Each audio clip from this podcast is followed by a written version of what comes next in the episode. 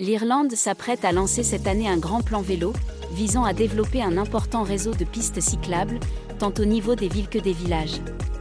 Cette démarche s'inscrit dans un plan plus vaste d'action pour le climat, qui vise à réduire de manière drastique les émissions de CO2 dans tout le pays.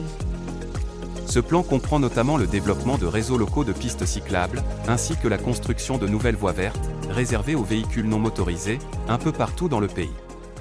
Rien que dans la région de Dublin, ce sont pas moins de 500 km de pistes, réservées au vélo et à la marche, qui devraient être inaugurées dans les prochaines années.